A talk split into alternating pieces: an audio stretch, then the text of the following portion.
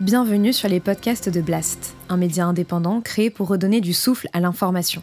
Blast vous propose un autre regard sur l'actualité, à travers des reportages, des décryptages, des enquêtes et des entretiens que nous avons décidé de convertir ici en podcast.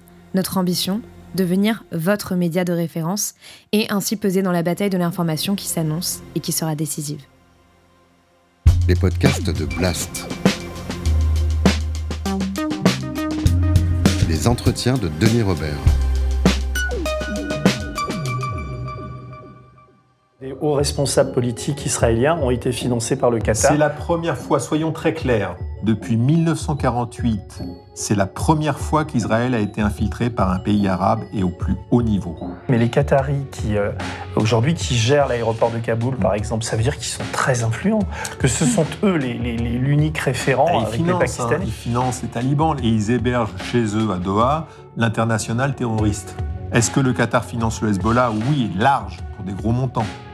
Est-ce que le Qatar finance euh, du Boko Haram euh, ou euh, d'autres mouvements? Oui.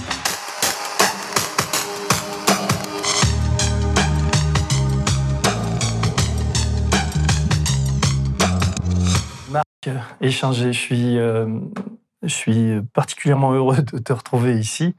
La dernière fois qu'on s'était vu, on s'est beaucoup parlé et vu entre temps, mais la dernière vidéo qu'on a, qu'on a réalisée ensemble, j'étais encore aux médias. Euh, tu- tu t'en souviens? Euh, Absolument, oui. Tu, tu, tu avais un manuscrit avec, que tu avais fait avec Thierry Gadeau autour d'Areva, des, des scandales Uramine, etc. Et il ne trouvait pas d'éditeur, ce, ce manuscrit. Et moi, je l'avais lu et je l'avais trouvé incroyable. Et c'est devenu un livre qui s'appelle L'homme qui en savait trop. Et la vidéo a fait un. qui s'est très bien vendu et qui continue à se vendre d'ailleurs, et ce qui me permet de faire des conférences dans, dans- pas seulement euh, en France mais aussi euh, à l'étranger. Et donc euh, cette vidéo, euh, elle, marchait très bien. Euh, J'ai eu des très bons retours des gens, des gens, les gens étaient très prévenants, euh, des très bons retours. Et euh, le média, euh, suite aux problèmes personnels que tu as eu avec eux, a décidé de la retirer.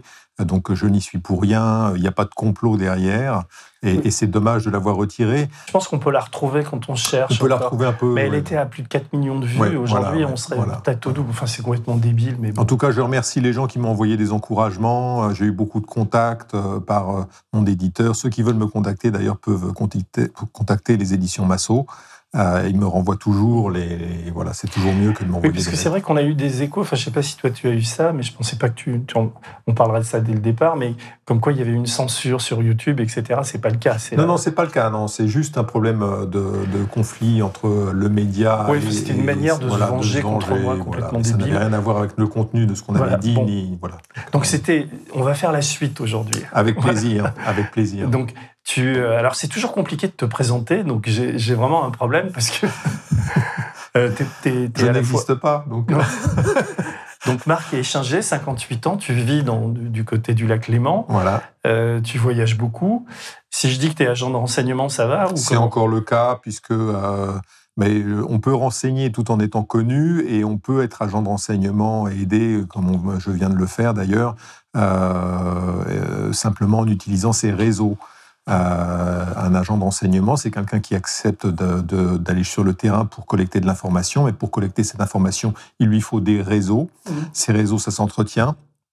Moi, je les entretiens au fil des ans de tout, dans tous les pays où j'ai travaillé et euh, avec toutes les entités avec lesquelles j'ai travaillé. Il y en a eu beaucoup. Euh, et donc, euh, bah, les réseaux, ça fonctionne dans les deux sens. Ça, on, on reçoit de l'information, on en demande aussi, on les échange. L'information, c'est quelque chose qui a énormément de valeur, beaucoup plus que de l'argent en Mm. fait. Et euh, l'information, elle a une vie dans le temps. Et donc, euh, il y a une vie instantanée. L'information, euh, euh, je l'ai avant, euh, les journalistes qui arrivent un peu après et qui l'ont. Pour moi, quand, quand c'est déjà dans la presse, c'est trop vieux. Euh, en général, et, euh, et il faut réagir par rapport à cette information euh, en protégeant les intérêts de, de ce qu'on vous a demandé de protéger. Alors, tu es aussi auteur de livres. Là, tu prépares Ouais. un livre qui s'appelle, pour l'instant, le titre provisoire, c'est Noir Pétrole, Ouais. qui, qui est en, gros les liens entre Daesh et. On va, on va en parler, je veux vraiment Ouais. qu'on en parle parce que c'est vraiment. C'est-à-dire que les, ce que tu amènes comme fait, c'est des choses que je lis pas justement dans la presse. Et le truc, c'est qu'on pourrait dire oui, mais parce que tu as eu. euh, on s'est vu la dernière fois au procès contre BHL où tu étais un, tu étais témoin pour nous, Euh, et justement l'avocat de, de BHL euh, t'avait pris un peu de haut en disant mais qui c'est ce type, euh, qu'est-ce qu'il raconte, etc. Ce que je peux J'avais presque envie de lui offrir un livre. non, mais ce que je peux dire moi, parce que euh, effectivement, ça peut sembler bizarre pour les gens qui découvrent, c'est que euh, je reçois tes messages euh, sur une messagerie cry- cryptée, et là j'ai gardé mon, mon- mon iPhone avec moi euh, euh, parce que j'ai pu vérifier mais, mais, mais dix fois, enfin depuis que, depuis que tu m'envoies des messages, que tu, tu me balances des trucs et, et trois ou quatre jours après, ou des fois une semaine après, c'est dans la presse, quoi. Alors je vais commencer par un, euh, parce qu'on va rentrer un peu Ouais. dans le dur. Ouais. Je commence par ton message que tu m'as envoyé aujourd'hui. euh, euh, tu m'as envoyé ça ce matin et tu m'écris Le Qatar a repris seul, sans intervention turque, la totalité de la gestion, du contrôle et des flux de l'aéroport de Kaboul depuis hier. Et le premier vol avec des étrangers vient de se faire sans encombre. Ça permet au Qatar de tenir les pays occidentaux bien comme il faut sur les flux migratoires. Pour le fret et l'opium, ça, ça ne devrait pas empêcher la Turquie de faire son business. En, en dix lignes, tu donnes un éclairage sur ce qu'on Voilà. a vécu à, à Kaboul, euh, ce qu'on vit depuis, depuis euh, de- un- plus d'un mois maintenant, euh, euh, à la fois pertinent, différent, enfin, etc. Alors, t'es es comme un journaliste, je vais pas te demander. Enfin, si je vais te demander, mais d'où tu sors ça? Comment tu Pourquoi Parce que j'ai des gens sur le terrain, Mm. euh, parce que j'ai des gens qu'il faut évacuer encore de cet endroit-là, euh, qui sont des personnes qu'on appelle les personnes à haut risque. Euh, ils sont à haut risque pour différentes raisons et pas forcément parce qu'ils ont collaboré avec euh, l'armée américaine ou d'autres armées. Et, donc, euh, parce qu'on me demande de les sortir, et, dans certains cas c'est assez poignant parce qu'on a au téléphone des, membres de la famille. Donc, moi, je ne vends pas un service que d'abord je vends pas, c'est parfaitement pro bono, il n'y a, a aucun argent là-dedans. Je pense que c'est notre devoir de venir euh, en soutien à ces familles qui sont désespérées. On peut parler d'ailleurs, puisque tu, tu as écrit sur le site de Blast, tu as fait le portrait de, de, Massouda. de Massouda Jalal. Alors, Massouda Jalal, elle était ancienne ministre, euh, elle s'occupait du droit des femmes et ça a été, euh, je crois que c'était la seule femme à se présenter en tant que femme à la présidence afghane. Elle n'a eu aucun soutien quand elle s'est présentée à la présidence afghane. Tout le monde soutenait Karzai à l'époque et puis Ghani. Euh, néanmoins, c'est une femme qui est très brillante, dont le mari aussi a été ministre de l'enseignement supérieur. Et le mari était euh, vice-président de l'université de Kaboul et prof de droit. Donc, prof de droit dans un pays où on, fait, où on veut la charia, ça veut dire euh, résistant. Mm. Ça veut dire que les étudiants en droit à Kaboul aujourd'hui, ils s'opposent aux talibans. C'est une opposition assez stupidement physique parce qu'ils n'ont pas le dessus. Euh, ils savent pas comment grenouiller, monter des réseaux et partir dans l'ombre. Donc il faut leur expliquer, mais ça fait partie du travail qu'il faut faire. Tu Et parles donc- des talibans. Non, les, les étudiants en droit. D'accord. S'ils veulent être efficaces, il faut qu'ils aillent dans l'ombre. Hmm. En frontal contre les talibans, ils feront jamais rien. Hmm. En revanche, ils seront efficaces dans l'ombre. Mais toi, sur Massouda, comment, comment ça se passe? Parce que tu, tu on me demande de sortir cette famille. Qui a, elle, elle a eu en tout euh, trois enfants, une fille aînée euh, qui est brillante et qui est aux États-Unis en train de terminer son doctorat. Et donc, elle était déjà sortie. Euh, elle a un enfant qui est jeune, un fils qui est jeune, et, et une, une- aussi une, sa cadette à 18, euh, 19 ans. Euh, et donc, il fallait les sortir tous de Kaboul, un peu en catastrophe. Euh, avec tous les problèmes qu'il y avait. euh, et donc, euh, pour résumer, il y a eu une extraction de fait. Elle et ses deux enfants ont pu en profiter et le mari a raté l'extraction. Il y est toujours. Il y est toujours. Et donc, je lui ai proposé un schéma par la route en lui disant il y a 80% de chances que ça marche, ce qui est beaucoup. Parce que là, il vit caché, là, en ce moment. Ouais. Ouais. Mm. Il n'a pas le choix. Et, il, a pas, il a eu peur de la route. Bon, ce que je peux comprendre, parce que c'est des gens qui sont pas habitués à des situations de ce type-là, donc euh, bon, c'est des intellectuels, euh, bon, ils ont peur de, situations un peu à la cow-boy. Euh, et donc par la route, il a eu peur, il n'a pas voulu, et euh, on en est maintenant à voir comment avoir un, une solution possible, ça serait de lui obtenir un, un- un- un statut euh, diplomatique, une protection consulaire, quelque chose qui permette euh, de le sortir, euh, maintenant qu'il y a des avions réguliers du Qatar, de le sortir par un avion à Kaboul. Et, et donc on travaille sur cette solution-là. En deux mots, pour faire un point sur la situation à Kaboul. Justement, je voulais te demander, parce Voilà, que les- les- voilà. maintenant, tout passe par les Qataris. Alors, on peut plus dealer directement avec. Ce qu'on peut dire à ceux qui nous regardent euh, et qui peuvent faire tourner cette vidéo auprès des Afghans de la communauté euh, un peu partout en Europe, il est plus possible d'aller vers l'étranger à partir d'un autre aéroport que celui de Kaboul. Mazar-e Sharif n'emmènera jamais personne à l'étranger. Il faut que tous les gens qui veulent quitter Kaboul par avion, quitter l'Afghanistan par avion, aillent à Kaboul. Ça, c'est impératif. Donc, le Qatar a la main sur l'aéroport entièrement. Et le Qatar tout seul. Alors qu'il y a encore une semaine, on pensait qu'il y aurait une compagnie militaire privée qui s'appelle Sadat, qui est turque, euh, qui est dirigée par un ancien général turc, qui devait s'occuper d'une partie de l'aéroport de Kaboul. Là, maintenant, c'est que le Qatar. D'où un retour diplomatique du Qatar sur scène, alors qu'il venait de se faire euh, jeter par la première porte euh, avec un gouvernement qui ne correspond pas à leurs demandes. Le gouvernement, le premier gouvernement le taliban. Le gouvernement taliban d'aujourd'hui, euh, c'est un gouvernement qui a été euh, mis en place beaucoup plus par l'intelligence pakistanaise. Ça fait ça fait trois quatre jours maintenant qu'on a le, patron des services pakistanais à Kaboul euh, qui s'inquiète de la situation et qui essaye de de disons calmer tout le monde parce que lui il a dans ses cartes un gars qui s'appelle Akani qui est le patron du réseau Akani qui avait une prime qui a toujours une prime de 10 millions de dollars d'ailleurs sur sa tête et qui est un des plus durs dans la ligne euh, des talibans. Moi, je pense qu'il est un peu psychopathe, mais il faut comprendre que ces gens-là n'ont connu que la guerre, donc ils sont plus du tout sur les mêmes psychologies que nous, euh, et ça explique leurs excès en tout genre. Euh, et, dans ce gouvernement aussi, il y en a trois autres qui seront jamais acceptés par la communauté internationale parce qu'ils ont tellement de sang sur les mains que c'est pas possible. Aucun, aucun, aucun gouvernement occidental aujourd'hui ne peut reconnaître le gouvernement euh, afghan, taliban, euh, qui, qui, a été nommé. Aucun. Parce que toi, il y a eu un premier gouvernement qui a été créé au lendemain de, du départ des Américains, dans lequel il y avait Karzai. Entre Alors, ça a été très surprenant ça, de le voir. il était question que Karzai soit dedans et Abdallah Abdallah aussi. Euh, tu peux dire qui sont ces deux? Oui, alors Karzai, Karzai parce que c'est celui qui parle le plus, l'ancien président afghan, euh, et après, c'est une personne qui s'appelle Ghani qui lui a succédé. Karzai, euh, il, avait, il avait la main sur le trafic de drogue, avec son frère, mais il avait la main sur le trafic de drogue. Qu'est-ce que ça représente le trafic de drogue? On parle à peu près de 6 000 à 6 500 tonnes d'opium par an. Il n'y a que deux pays dans le monde qui produisent de l'opium, l'Afghanistan, la Birmanie, de grande démocratie. Ça représente quoi en argent, 6 tonnes de Un milliard et demi à peu près. Hmm. Un milliard et demi en dollars. Hein. Euh, alors, euh, là aussi, il faut expliquer à nos amis journalistes et à tous ceux qui sont un peu néophytes, l'idée de sortir cet opium à dos d'âne dans les montagnes, c'est bien pour les images à la télévision, euh, donc au cinéma, mais c'est pas comme ça que ça se passe du tout. 6200 tonnes d'opium, à peu près la dernière production, c'est par avion que ça part. Donc c'est dans les, dans les C-130 de l'armée turque et depuis longtemps, ça permettait de s'arranger avec les Turcs. Ça va en Turquie. La Turquie a une licence pour transformer euh, cet opium en morphine, euh, donc de façon médicinale. Et puis il y a une telle production d'opium que de toute façon le reste, bah, ça se transforme en d'autres produits. Et ça vient inonder euh, tous les petits villages partout en Europe de produits dérivés d'opiacés.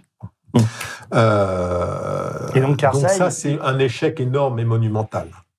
Ça, c'est sûr. Pour l'Occident, c'est un échec énorme et monumental. De, laisser cet opium. Euh, oui, et puis même à la... base, quand il y a eu l'intervention américaine, il n'y avait pas de production d'opium.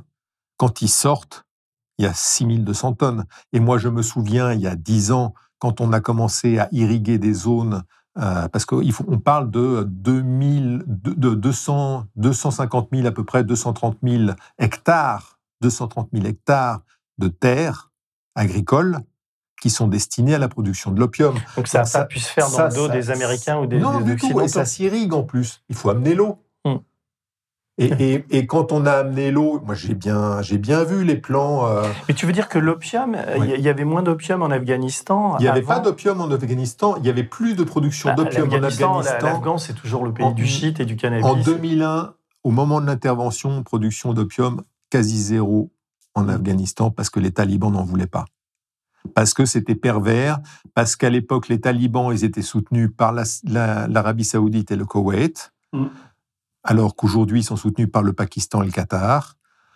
Euh, donc c'est pas les mêmes, pas tout à fait les mêmes, euh, les mêmes objectifs. À l'époque, l'époque antérieure, on va dire, euh, les talibans, il n'y bah, a, toujours pas de musique, pas de droit pour les femmes, pas tout ce qu'on veut, ok, mais pas d'opium, parce que l'opium c'est un moyen de s'évader et on peut pas s'évader d'une prison des talibans. Voilà, la prison c'est tous les jours. Et c'était ça à l'époque. Et donc là, ils ont compris que l'opium c'était de l'argent.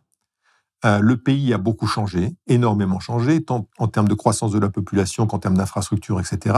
On a amené l'eau un peu naïvement sur des terrains qui étaient difficiles à cultiver, en se disant, mais ils vont, euh, moi je me souviens qu'il était question de planter des, grenadiers, les arbres pour avoir la, grenade, etc., qu'on faisait du jus avec ça, et que ça, il y aurait de la marge, etc. Bon, en fait, de, de, on a eu de l'opium. Bon, euh, et, et, voilà. Toute cette... Euh, donc, ce que, ce que tu sous-entends, c'est que euh, la religion, l'islam, etc., sont, sont, comment dire, ont été balayés par la, une sorte de réel politique qui veut que, que l'opium rapporte de l'argent, que les talibans ont besoin d'argent, et que eux-mêmes, donc aujourd'hui, on peut, on peut considérer qu'ils sont euh, est-ce qu'on peut considérer que ce sont des marionnettes aux mains des, des, Qataris et des, Pakistanais? Ou est-ce que c'est plus compliqué? Comment tu décrirais ça Parce que c'est très clanique. En fait, il y, a, dedans, il y a du coupeur de route, euh, il y a de la brute épaisse, euh, il y a des gens plus, plus, plus réfléchis, euh, et qui sont dans les mains des services pakistanais. Euh, il y a des gens qui ont une vue sur ce qu'ils veulent euh, obtenir, mais aucun ne peut dire je vais avoir la main sur l'Afghanistan. Hmm. Les talibans aujourd'hui, on parle d'une force armée de 80 000 hommes. Hmm. L'Afghanistan, il y a 30 millions d'habitants. C'est pas beaucoup.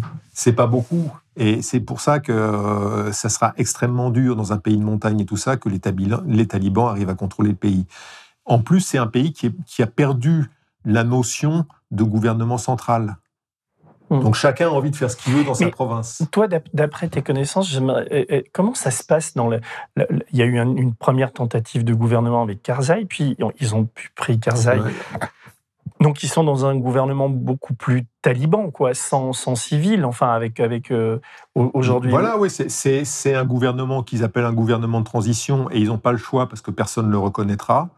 Euh, moyennant quoi, il n'y a pas grand-chose qui marche. Euh, Est-ce que Karzai, par exemple, craint pour sa vie oui, Alors oui, aujourd'hui, ouais, ça c'est clair. En fait, il, dans le premier, dans le premier round, on va dire, Karzai était dans le, dans le, était membre du, du, gouvernement. Euh, et lui, il est resté à Kaboul. Avec, il a des enfants assez petits. et il disait Mais moi, je, ma sécurité est assurée par les talibans. Je n'ai pas de raison de partir. Ce sont mes amis. Euh, voilà. Enfin, ce sont, on, va, on, va, on va vivre ensemble. Mmh. Euh, et en fait, l'étranger s'en va, mais nous, on continue à vivre ensemble parce qu'on est chez nous. À la limite, pourquoi pas Sauf qu'il a perdu le contrôle et qu'il n'a plus de soutien. Et il n'a plus la sécurité des talibans qui lui ont dit maintenant on te considère comme un agent étranger et tu dégages. Hmm. Et donc, il y a deux autres personnes qui sont dans le même cas que lui. Euh, et depuis ça, euh, bah, il, est parti dans le maquis, on va dire. et, et, et, et, lui, il n'y a pas le soutien des Qataris, alors? Ah non, non, là, lui, euh, non, voilà, voilà. Il a le soutien de personne. maintenant, il, est un peu isolé. Il est un petit peu isolé. Mais ça reste quelqu'un qui a de l'argent, qui a des relations, qui, a la, qui connaît bien les circuits de la drogue. donc, à réfléchir. On a l'impression quand même que le pays est très mafieux, quoi. Enfin, qu'il y a... Toi, tu parles ah bah, de clan. Un, bel exemple, un bel exemple qu'il faut donner quand même que les gens ne, savent pas. Euh, après Karzai, il y a eu un président qui a été élu, qui était soutenu par la communauté internationale. Hein. Mais de partout, il faisait des conférences. Il était à Davos. C'était le monsieur anticorruption, le monsieur qui allait redresser l'Afghanistan. C'était la solution. Et il s'appelait Ghani. Et Monsieur Ghani, en 2008, il sort un livre qui euh, s'intitule Reconstruire les États en faillite. Hein. Hmm. Et euh, il, a, il a une fille qui est plasticienne aussi, qui s'occupe beaucoup des droits de l'homme. Enfin, c'est une famille vraiment magnifique. Hein, il n'y a pas de souci. Je sens un peu d'ironie dans oui, le Oui, un petit peu quand même, un petit peu, parce que Gani, ça a été le premier à partir. Ouais. Avec combien un paquet Alors, 169 millions de dollars en cash, en billets de sang, hmm. ce qui représente, il faut voir que 50 millions, c'est euh, 650 litres et une demi-tonne. Donc, euh, bah voilà, 169 millions. Bah, il a rempli quatre voitures, donc on est bien dans la. On a pu croiser les informations. Alors non, il a fui par, euh, par avion. Par avion. Il se trouve au Koweït. Euh, lui, il nie avoir pris l'argent, mais il y a euh, plusieurs témoins, y compris les responsables de la Banque centrale, qui ont confirmé. Il y a aussi euh, l'ambassadeur afghan qui est au Tadjikistan qui a confirmé.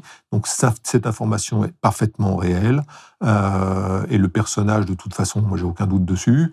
Euh, et il va falloir essayer de récupérer cet argent, que... au moins pour aider les réfugiés. Il n'y a pas de raison que M. Ghani s'embourbe 169 millions de dollars. Et qui peut faire pression pour ça sur le, sur le Koweït Alors, il faut faire pression sur le Koweït, faire en sorte que Ghani soit expulsé du Koweït et, et qui rende l'argent. Mais qui les, les Français, les Européens, les Américains? On a besoin de fonds immédiats pour aider des réfugiés et des gens pour aider des gens à quitter le pays. L'argent, il y a 169 millions chez Gani. Si personne ne sait comment aller le chercher, mmh. c'est dramatique. Ouais. Donc moi, je suis sûr qu'on va trouver. Parce, que là, enfin, je reviens, mais, mais Qatari, tu sais, tu sais bien, on a donc tu as témoigné pour nous au procès, tu connais bien l'enquête le, qu'on a menée sur le ce qu'on a appelé le Qatar Gate.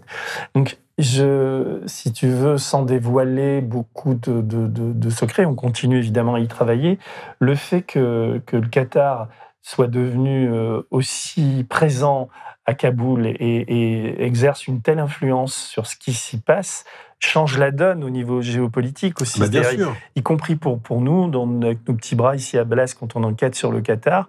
Euh, avant cette histoire, c'était plus facile qu'aujourd'hui. Quoi. Comment, comment est-ce que le Qatar était. Enfin, moi, je connais mal tout ça, donc je, je m'excuse si ma question est naïve, mais est-ce que le Qatar était, était très présent à, à Kaboul?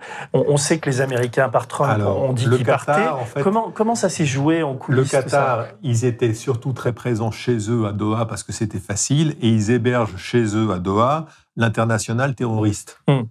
Ça. Donc, n'importe quel mouvement terroriste musulman et, et, et rattaché à ces là trouvera porte ouverte à Doha, n'importe lequel. Et ils arrosent tout le monde, qu'ils soient chiites, sunnites, c'est pas le sujet. Mmh. Tous, ils y vont. Est-ce que le Qatar finance le Hezbollah? Oui, large, pour des gros montants. Est-ce que le Qatar finance euh, du Boko Haram euh, ou ISWAP, euh, d'autres mouvements? Oui. Voilà. Donc, tous ils y vont. Et tous depuis très longtemps les talibans les talibans ils étaient à Doha depuis très longtemps. Et, et euh, le premier gouvernement les gens qu'on voit là aujourd'hui c'est des gens qui sont à Doha depuis euh, voilà depuis très longtemps. Mmh. donc il euh, n'y a pas de surprise. C'est des gens qui discutent déjà depuis donc ils ont vu quand, quand, les Américains sont partis ils ont commencé à faire un travail de, de... parce que c'est pas spontané quand même. C'est ces gouvernements le, le, premier le second etc il y a bien des, bah, des y a types des moments, qui pensent en des, fait, des on, chefs d'orchestre. on est avec des et donc, euh, les barons s'imposent autour de la table. Ils ont gagné. Mais maintenant, il faut un chef, il faut un patron. Et dans tous ces pays-là, c'est difficile. Dès qu'on est dans le tribal, c'est compliqué. Mm. C'est pour ça qu'il y a le problème en Libye, en Irak, etc. C'est du tribal. Et donc, euh, les chefs de tribus, ils défendent leur tribu, mais pas seulement. Ils défendent. Alors, il y a, il y a des Pashtuns et il y a des Tadjiks, il y a, a d'autres ethnies, il y a les Hazaras.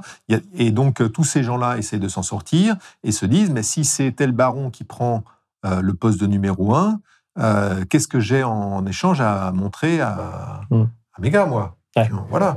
Et donc, tout le monde va être le numéro un. Et là, le, le, on a vraiment l'impression que le Qatar est, très influent. Quoi, ah sur bah oui, les, oui sur façon, est très influent. Et puis, euh, on voit une claque monstrueuse qui est mise à l'oncle Sam, avec les États-Unis qui s'en vont d'une manière pathétique, il n'y a pas d'autre mot. Mmh. Et là, qu'on soit pro-américain ou pas, enfin, même au Pentagone, tout le monde est écœuré de la mmh. façon dont ça s'est passé. Il pas il, y avait, il y avait moyen de faire autrement. Enfin, une fois que Trump avait signé, oui, il y avait moyen de faire pu... autrement, ça c'est sûr. Euh, on voit aussi que l'armée afghane a délibérément euh, laissé son matériel et a abandonné le terrain délibérément, donc avec un accord. Des avec, Américains avec, Non, non, avec un accord avec les talibans. Oui, je sais, mais ils ne Donc- pouvaient pas, parce que les armes aujourd'hui, les armes sont américaines, les jeeps, sont- ils ont fait sauter quelques trucs. Oui, Pas- mais, mais- quand, quand l'armée afghane pouvait s'opposer aux talibans, au lieu de s'opposer, ils ont déposé les armes en disant. euh, Tu veux dire qu'elle était déjà noyautée ouais, par les ouais, talibans ouais, ouais. À l'insu des Moi, je Américains pense qu'il y a eu, et on le verra, enfin, on a déjà des bribes d'informations sur euh, le deal qui a été passé entre les talibans et l'armée afghane dans Mm. le dos des Américains. C'est-à-dire? C'est-à-dire que les Américains se sont fait enfler par l'armée afghane qu'ils ont, euh, euh, entièrement financé, monté, entraîné, etc. Et que euh, à un moment, il y a dans la hiérarchie de l'armée afghane, il y a des gens qui ont joué double jeu. Par exemple, les forces spéciales afghanes étaient parfaitement compétentes, ont été formées aux États-Unis. Ils avaient un niveau qui était très élevé. Ils auraient pu affronter les talibans. Euh, ils ont demandé euh, des renforts en munitions, ils ont demandé de l'aide, un soutien logistique, etc. Ils n'ont rien obtenu de leur gouvernement, ils n'ont rien obtenu, ils n'ont rien obtenu, aucun suivi, ni rien du tout. Donc forcément, ils sont obligés de partir. Mais le fait de, c'est délibéré, enfin, c'était. Oui, ça a été tu, organisé. tu peux pas me dire que, que, comment dire, le fait de rien obtenir, les, les, les, les Américains comme les hiérarques euh, afghans savaient très bien que si ils, ils ne, ils, ils n'armaient pas leurs soldats, euh, tout ça allait, allait ça allait finir en poussière. Ouais, mais, Ou alors ils avaient la naïveté de je croire pense ça que, les. États-Unis ont mal jugé le- la trahison. Euh, ils n'ont pas compris que euh, une partie des décideurs afghans était en train de leur tirer dans le dos. Et ils ne pensaient pas que l'armée afghane allait se retrouver dans une situation où, en fait, euh, une partie non négligeable était en train de les trahir. Alors- et voilà. Dans, dans ce que moi je considère comme une fiction, mais peut-être tu ne seras pas d'accord, on, a, on essaie, enfin j'ai lu plusieurs papiers là-dessus, les, les chaînes tout à fait en ont parlé. En gros, l'argument selon lequel les, les talibans seraient euh, nos alliés pour lutter contre le terrorisme, Et contre Al-Qaïda ou, euh, On est en plein délire total. est-ce que tu peux Alors, expliquer les... ouais. Parce que le ministre de l'Intérieur aujourd'hui s'appelle Akani. Hmm. Il est pro-Al-Qaïda. Il est pro-pakistanais. Il est soutenu par le Pakistan. D'accord Al-Qaïda aussi. Euh, donc c'est lui qui a 10 millions de dollars sur sa tête euh, en prime. Et euh, il ne fait, il, n'a jamais cessé de soutenir Al-Qaïda dans son combat.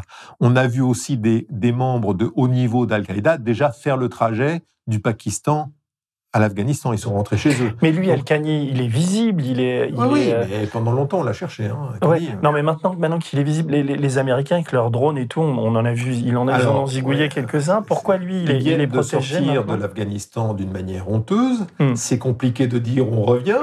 Et, on va, et le ministre de l'Intérieur qui vient d'être nommé, qui demande la légitimité internationale, on le, on le, On le pro- on- Il est protégé par ce, nouveau pas- statut. euh, il n'est pas reconnu, mais il y a une ambiguïté. Comment faire pour protéger les gens qu'on doit sortir? Priorité.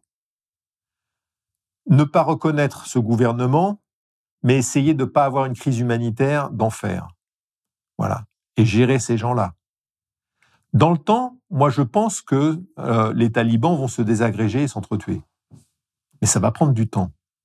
Parce qu'ils veulent tous être le numéro un et ils ont un esprit tribal. Donc, il n'y aura jamais de reconnaissance d'un gouvernement central. Jamais. C'est ça qu'il faut jouer. En attendant, on a des gens à sortir. Mais là, je reviens au Qatar. Euh, il y a, bon, les Pakistanais, je, enfin, on peut parler aussi des Pakistanais, mais les Qataris qui, euh, aujourd'hui, qui gèrent l'aéroport de Kaboul, Mm. par exemple, ça veut dire qu'ils sont très influents, que ce sont eux les- les- les- l'unique référent avec les financent, hein, Pakistanais. ils financent les talibans. Les talibans, faut voir, l'Afghanistan, ça marchait avec un budget d'à peu près 19 milliards de dollars par an, budget national. Mm. Bon. La drogue, c'est 1 milliard et demi. Bon. Donc même s'ils ont la main sur la drogue, il leur manque 17 milliards en gros. Il y a des gisements. il y a- il y a ah non, des- bah, pop. Alors là, euh, là, c'est amusant d'en parler parce que bon, j'entends le lithium, le lithium. Là, tu vas Alors casser. voilà, ouais, je vais, je, je vais, voilà, bah, il y a plein d'articles là-dessus. Alors ça me fait penser à, à la mine d'Imoarem qui, qui contenait euh, de soi-disant de l'uranium euh, euh, au Niger. Petite parenthèse, elle était valorisée 1,3 milliard dans le bilan d'Areva. Aujourd'hui, c'est valorisé zéro. Et et euh, donc, il n'y a jamais un dé à coudre qui est sorti de, de ce gisement, et c'est impossible de le sortir. Le lithium, il suffit pas d'en avoir des traces. Il faut que ce lithium il soit concentré à un endroit, Oui, qu'on faut, puisse dire l'extraire. qu'il y a eu des tas d'articles dans, dans, Ah, oui, dans des hebdos en France et dans des journaux économiques disant que le, le- le- en Afghanistan, il y avait des plus gros gi- gisements Oui. de lithium au monde et que la demande en lithium allait, allait être décuplée dans les années qui viennent et que ça serait, ce serait sans doute une manne pour les, pour les Afghans et que les, les pays euh, européens, etc., avaient besoin de dealer aussi pour récupérer Alors, ce lithium. qui est très important, Depuis euh, 20 ans qu'on est là-bas et que j'en ai vu, mais de toutes les couleurs de business plan, de trucs, Mm. euh, voilà, euh, on n'a pas sorti de lithium. D'accord? Les Russes étaient là-bas avant. Mm. Les Russes, en, en- en- en géologie, Mais il y avait moins de leur bille. batterie il y a 20 ans. ils touchent leur bille en géologie. Ils savent, les, les- les- les- les Russes, ils savent où, est la richesse. Alors dis-moi, toi tu dis qu'il n'y a pas de lithium. mais pourquoi Alors, il y a eu tous ces papiers sur le lithium Je dis, est-ce qu'il y a du lithium exploitable Mm. économiquement qu'on puisse sortir ce lithium? Ça, je demande à voir. Parce que s'il y en avait, on aurait trouvé le moyen de le sortir, si c'était possible. Bon. Et, et on, aurait, on aurait eu une source de Et, revenus. et comment, comment tu expliques les, les- les dizaines d'articles en France, mais aussi euh, au Royaume-Uni, en Allemagne, sur ces, ces gisements de lithium? Mais, mais- mais des articles comme ça C'est sur, de la sur du pétrole qui va couler, mais le pétrole aussi, tout ça, tout, tout- il y a des milliards, tout ça, ça fait partie des, des, Des fantasmes. des fantasmes que Mais je- les il y a bien une explication. tout le temps. Mais parce que ben, on les colporte. On les colporte. Je donne un exemple. On me dit, mais voilà, on va voir les Chinois, et quelqu'un de- qui, qui, connaît de quoi il parle, qui me dit, voilà, les, les- les Chinois vont construire un pipeline qui va aller de l'Iran, il traverse l'Afghanistan et il va dans l'Est, à la frontière chinoise. Hmm. Sur le papier, et la ligne, elle est tracée toute droite. Sur le papier, OK. Ça, ça a un peu de sens. On va se dire, bon, pourquoi pas? Alors les Chinois, ils prennent le contrôle de Bagram, ils sont là, et c'est le seul à Hmm. reconnaître le voilà, parce qu'ils ont ça en tête. Avoir le pétrole iranien. et- Bon. Maintenant, quand on sait comment il faut poser un pipeline, qu'il faut des pompes tous les 100 km pour aller pousser euh, le, le brut dans le pipeline, Ouais. qu'il faut évidemment alimenter ces pompes en énergie, qu'il faut que l'huile qu'il y a dans le pétrole, euh, le pétrole qu'il y a dans le, le pipeline, il y a de la cire dedans, il ne faut pas que la cire cristallise, sinon ça fait un bouchon. Et donc il faut le chauffer. Hum. Donc tu dis c'est pas possible. c'est- Alors je dis oui, on peut imaginer comme ça, mais d'abord c'est pas en ligne droite, c'est un pays de montagne, c'est un pays où l'hiver ça descend en dessous de zéro, Mm. et c'est un pays où il va falloir enterrer ce pipeline, réchauffer, avoir des stations tous les 25 km pour aller réchauffer l'huile, et que ça arrive au bout. Ouais, je comprends. Une fois que ça arrive au bout, il n'y a rien. Dis-moi, tu parles des Chinois, ils, ils ont quelque intérêt en Afghanistan, ils commencent à regarder ça, ils sont partout. euh. Alors, les Chinois euh, ont un intérêt, euh, ça fait un petit moment qu'ils qu'ils essayent de travailler sur l'Afghanistan. Euh, ils regardent s'ils vont prendre le contrôle de Bagram ou pas.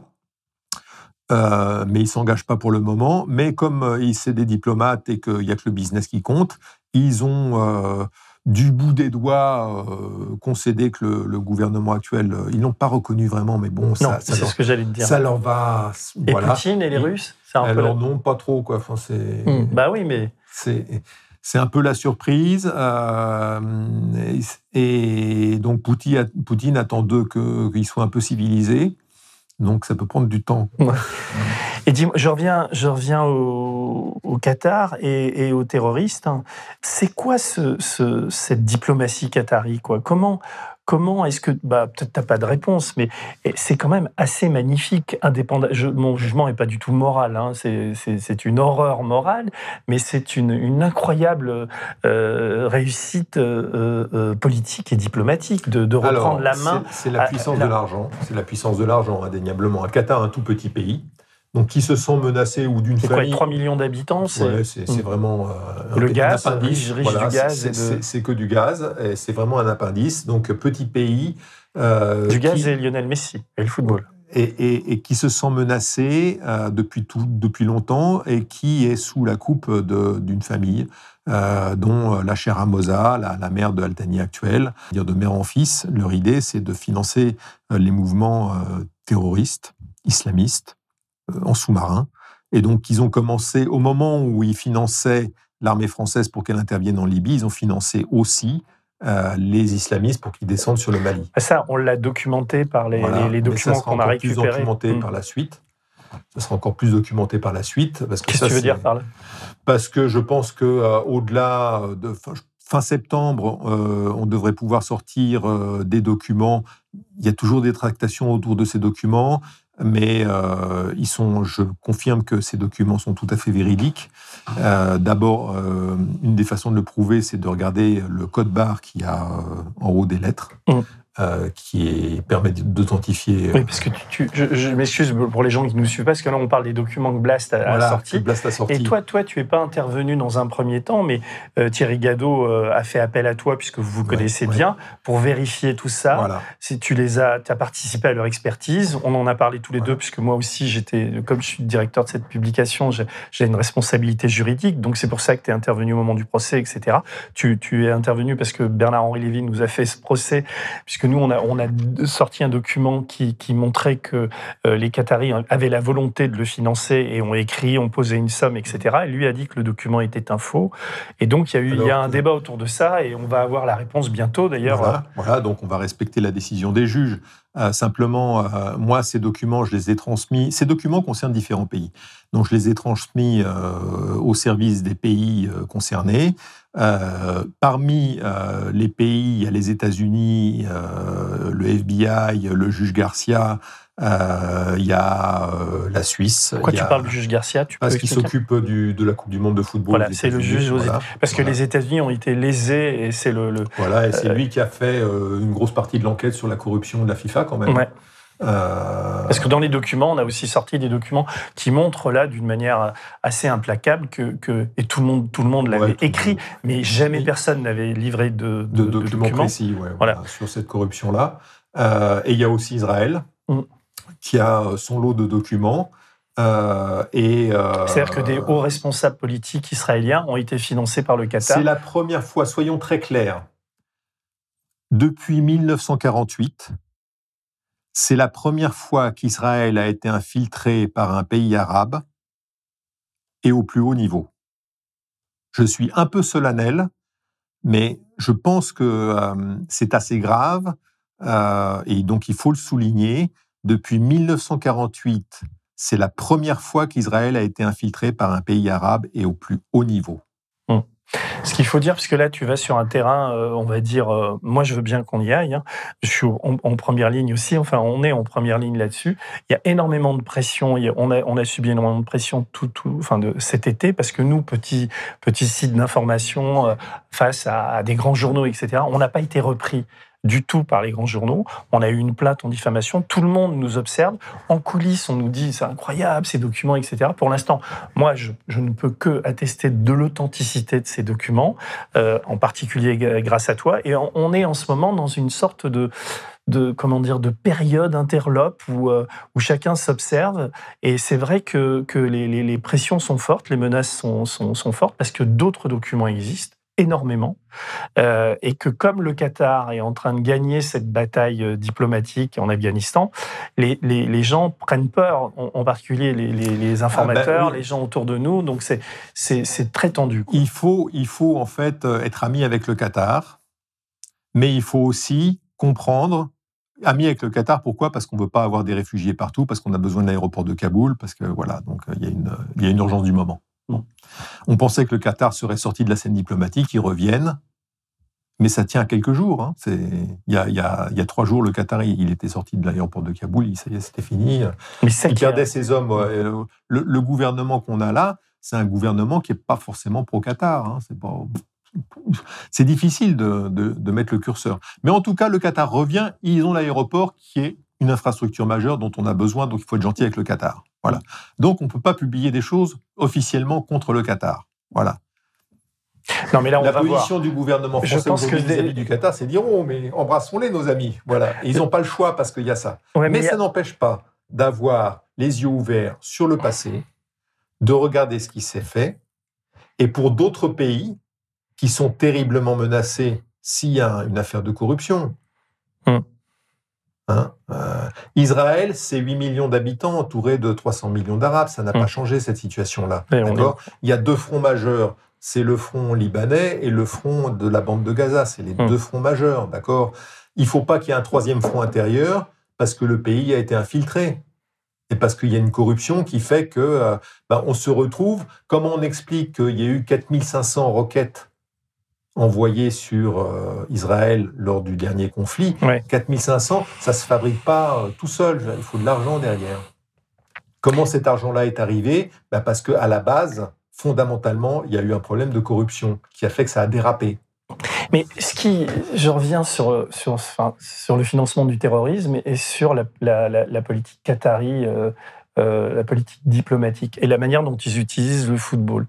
Ce qu'il ce qu'il faut, ce faut dire, tu l'as dit d'ailleurs tout à l'heure, c'est au même moment où ils finançaient, enfin où ils aidaient l'armée française, ils finançaient, ça on l'a documenté, on a mis les, les, chiffres, enfin etc. Il suffit d'aller sur le site pour le voir. Ils, finançaient ce qui va devenir d'ailleurs euh, euh, Al-Qaïda. Enfin c'est vraiment des, des, des, gros terroristes, quoi, des types qui ensuite vont, vont aller au Bataclan. Enfin c'est les, les mêmes réseaux, quoi. Donc c'est déjà un peu dément, quoi. Aujourd'hui on fait un procès euh, énorme. Enfin, heureusement qu'il est là, heureusement qu'on a une démocratie, heureusement qu'il y a ce procès et tout. Mais on oublie qui, qui, y a derrière. D'ailleurs, j'aimerais qu'on qu en parle parce qu'il y a toute la question aussi du pétrole, de Daesh, etc. Voilà, ouais. Mais Alors, ce que je voulais dire, c'est ouais. Après, on parlera de ça, mais ce qu'il y a, c'est que euh, le football là-dedans, c'est-à-dire qu'au même moment où ces types euh, financent des terroristes, les mêmes, c'est-à-dire le, les, les, mêmes ministres, les mêmes, euh, les mêmes princes du désert, le président du PSG, enfin, etc., euh, financent le foot et viennent faire des sourires à Canal+, Alors, etc. Qu'est-ce qui s'est passé? Voilà, les dessous des cartes. Hein. Bon, d'abord une chose qu'il faut faire, et c'est pas tous les jours sur Blast qu'on peut le faire, euh, on va rendre hommage aux, aux, services de police et à l'OCLESIF en particulier mmh. qui s'occupent de l'anticorruption parce qu'ils ont un, un, travail très dur, euh, pas, pas beaucoup de moyens, c'est ingrat, ils sont extrêmement rentables parce qu'ils font rentrer de l'argent quand ils ont des enquêtes qui marchent. Mmh. Et c'est eux qui reçoivent les Qatar Papers euh, et, et, qui transmettent au procureur et, et ils ont ce qu'il faut. Bon. Euh, euh, oui, mais le procureur, il a pas, pour l'instant, il montre alors, pas. Un, alors, alors, qu'est-ce qui de Qu'est-ce qui s'est passé? Qu'est-ce qui s'est passé?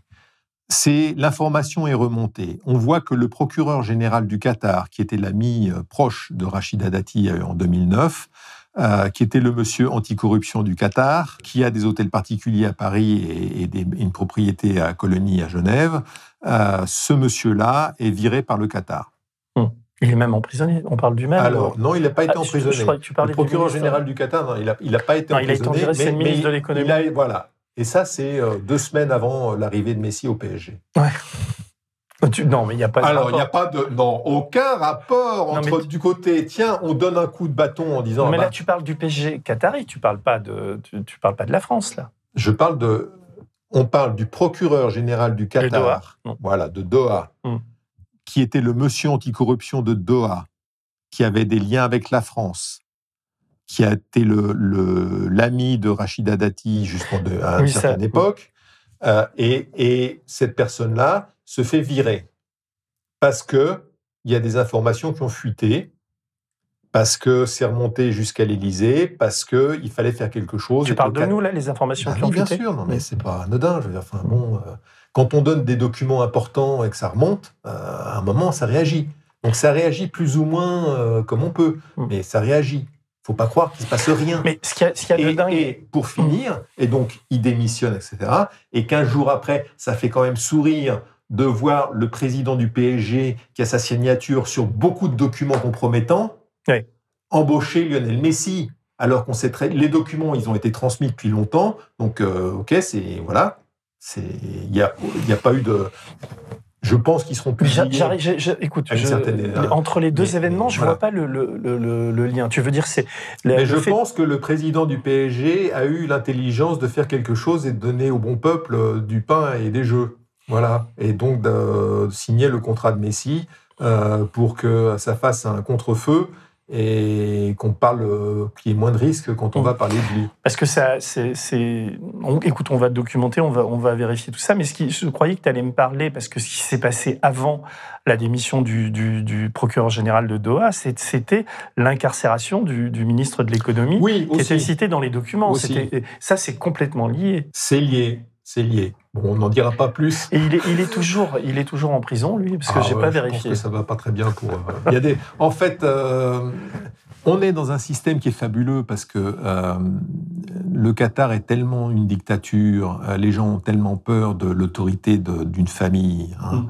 Euh, que dès qu'un ordre est donné de donner de l'argent à quelqu'un, ça sort de la banque centrale, c'est documenté par une lettre. Les gens ont tellement peur qu'on les accuse d'avoir volé un euro, hein, c'est documenté. Donc on a une belle lettre de la personne à qui on a donné l'ordre et qui dit j'ai donné l'argent, c'est tel montant, c'est sur tel compte, c'est à telle agence, c'est du cash, c'est ceci, c'est cela, et ça se fait à telle date et il signe, etc. Il y a un code barre de la lettre Et après, celui qui reçoit, pareil, il refait une lettre et j'ai reçu de la. Je sais. Et, donc, et comme ça, on peut faire tout le chemin. C'est ça qui est fabuleux. Mais tu as peut-être Et, des. et ça, c'est ça, c'est le système britannique aussi de documentation administrative qu'ils ont qu'ils ont repris. Euh, et ça paraît dingue, mais il faut comprendre que dans ce pays-là, les gens peuvent être accusés et avoir un procès bidon euh, si on si on pense qu'ils ont volé euh, l'État qatari, enfin la famille. Hmm. Donc euh, voilà, donc ils documentent tout. Non, mais d'accord, je suis bien, euh, je sais, je sais tout ça, mais tout à l'heure, tu as évoqué le, le- le- le parquet, enfin l'office de lutte contre la corruption, Ouais, donc, qui, ouais, qui- ouais. qui récupère ces documents, avec qui tu es en contact, on peut le dire. Oui, oui. Et, et- et que- comment réagit le parquet de Paris? Pourquoi est-ce que la justice s'est saisie de ces documents, etc. Parce que le, le- le parquet national financier, on- pour l'instant, on a des échos, mais on n'en sait guère plus. Quoi. Je veux dire, on a l'impression, c'est quand même énorme ce qu'on a sorti oui, bien dans sûr. une alors, démocratie. alors, il faut on doit s'emparer de ça et puis on doit poser des Il questions. faut, il faut bien comprendre les choses. à Bernard-Henri Voilà. Lévy, à Comment Michel ça se passe Platini, à Carla Bruni. Comment ça se passe? Euh, quand, quand Blast publie les cinq premiers documents euh, et que BHL porte plainte, il y a donc ce procès et le rendu du procès, c'est le 22 septembre. Hum. Dans cet intervalle de temps, le parquet a été informé des autres documents qu'on a pu recevoir et qui ont été validés, Hum. notamment par des pays étrangers aussi. Bon. Le parquet et le procureur, il ne peut pas se porter acquéreur. Il y a 3900 pièces juste pour le- la corruption de la FIFA, donc c'est beaucoup, d'accord? Euh, Il ne peut pas obtenir ces pièces-là et les valider avant que la décision du tribunal. du tribunal soit rendue. Imaginons que le, le tribunal dise bah non, bah c'est BHL qui a raison, ça n'arrivera pas. Bah, Enfin, on ne va pas préjuger de la, dé- de la décision du tribunal, on va respecter ça. Le procureur, il serait dans une situation difficile. Donc, euh, il va attendre le 22 septembre, et le 22 septembre, il, il aura le choix de se porter acquéreur, le choix, si la décision du tribunal va dans son sens, de se porter acquéreur des 3900 pièces ou pas. D'autres pays pourront le faire aussi. Euh, la décision aura été rendue. Donc, euh, voilà. Là, là, quand tu dis euh, qu'on euh, ne sera pas condamné, moi, il y a toujours une incertitude. Il y a Je pense toujours une incertitude. Il ne faut pas préjuger. Non, non, mais voilà. non, voilà, il faut pas préjuger de, de- de- des faits. Simplement, j'ai noté que le tribunal a jugé bon euh, de laisser l'article en ligne, de laisser le document en ligne, alors que euh, la partie adverse demandait le retrait sous astreinte de 3 000 euros par jour, je ne sais plus exactement, de ces documents. Donc, euh, Donc, moi, je pense que, le, disons, qu'il y a une compréhension et, et le fait que d'autres pays se soient fortement émus de, de- de ces documents, ça joue aussi. Donc, on On attend. verra. on- Enfin, je, moi, je n'ai qu'une seule, vraiment, que- qu'un espoir, c'est que tout soit publié dans la totalité. euh, par des livres, qu'on fasse des livres avec ces documents-là, que ça serve aux historiens, que ça serve aux journalistes, que ça serve à la diplomatie internationale, et qu'on dise, mais plus jamais ça. Non, mais, mais ça, ça- ça- enfin, c'est très compliqué parce que ça va ébranler, euh, ça peut ébranler Oui. jusqu'au Qatar, quoi, parce qu'ils ne, Mais bien vivent, ils ne vivent que de la corruption. Mais- Donc mais- tout, est, tout est corruption, à commencer par, par le, le- le- le football qui leur sert beaucoup aujourd'hui. La Coupe du Monde, c'est complètement délirant de faire cette Coupe du Monde au Qatar. Mais là, quand tu discutes avec des footeux, euh, et tu leur dis, mais quand même, si on prouve qu'il y a une corruption, que des tas de types ont touché du blé, ce qu'on sait, j'espère qu'on va bientôt le documenter, là, il est, il est, il est peu probable compte tenu de... de- de- Et moi, moi j'aimerais qu'on qu'on l'annule, cette Coupe du Monde au Qatar. Mais, il est peu probable que... on va, on va expliquer à, à nos auditeurs un peu l'impact que ça peut avoir avec euh, l'impact de la guerre en Libye. Euh, quand la France intervient sur la base de la résolution 1973 de, de l'ONU, c'est-à-dire euh, c'est- euh, la responsabilité qu'on se reconnaît d'intervention parce qu'il faut protéger la population. Bon. Euh, on dit bah, la population est menacée, ce qui était faux. Euh, Kadhafi a jamais eu envie Ouais. de tuer sa population. Les bains de sang, Ouais, etc. voilà, c'était faux. Ok, la population est menacée, donc on intervient en bombardant euh, Roubi et Torbi, euh, Mm. et, et on dépense les 300 millions, et le chiffre est important parce qu'il est documenté, que le Qatar paye pour qu'on intervienne. Les dépenses militaires de la France en Libye ont été payées par le Qatar. Bon. Il se trouve que si on regarde les dépenses militaires de nos amis britanniques qui sont intervenus avec nous au même moment, on est exactement sur le même montant. Mais eux n'ont pas été financés par le Qatar. Alors, bah, hein Ils Bah, ont pas ça. rien, mais j'ai- à moins que tu me l'apprennes. Voilà, donc ça n'est pas gratuit. Donc on a exactement le même montant du côté britannique et du côté français. Hmm.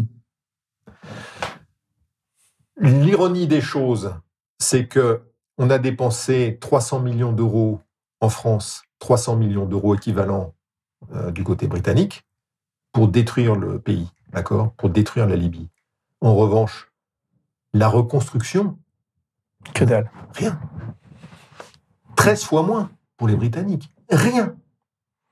Je pense aussi au patron de la Secopex qui s'est fait tuer. Là, c'est Copex. La Secopex, c'est une société de sécurité qui intervenait euh, dans la zone de Benghazi, etc., qui est intervenue en Libye, qui s'est rendu compte qu'on était en train de, soutenir euh, des islamistes et qui a eu la bêtise d'aller à l'Élysée, euh, a sonné à la porte de l'Élysée, il voulait voir le chef de cabinet, etc., pour dire, mais attendez, moi j'étais en Libye, j'ai vu qu'il y avait des islamistes et tout ça. Il, s'est- il est revenu en Libye euh, avec un ancien collègue, Pierre Martinet, et, et, euh, donc le, le patron de la CECOPEC s'est retrouvé le ventre à terre, et s'est pris une balle dans le dos.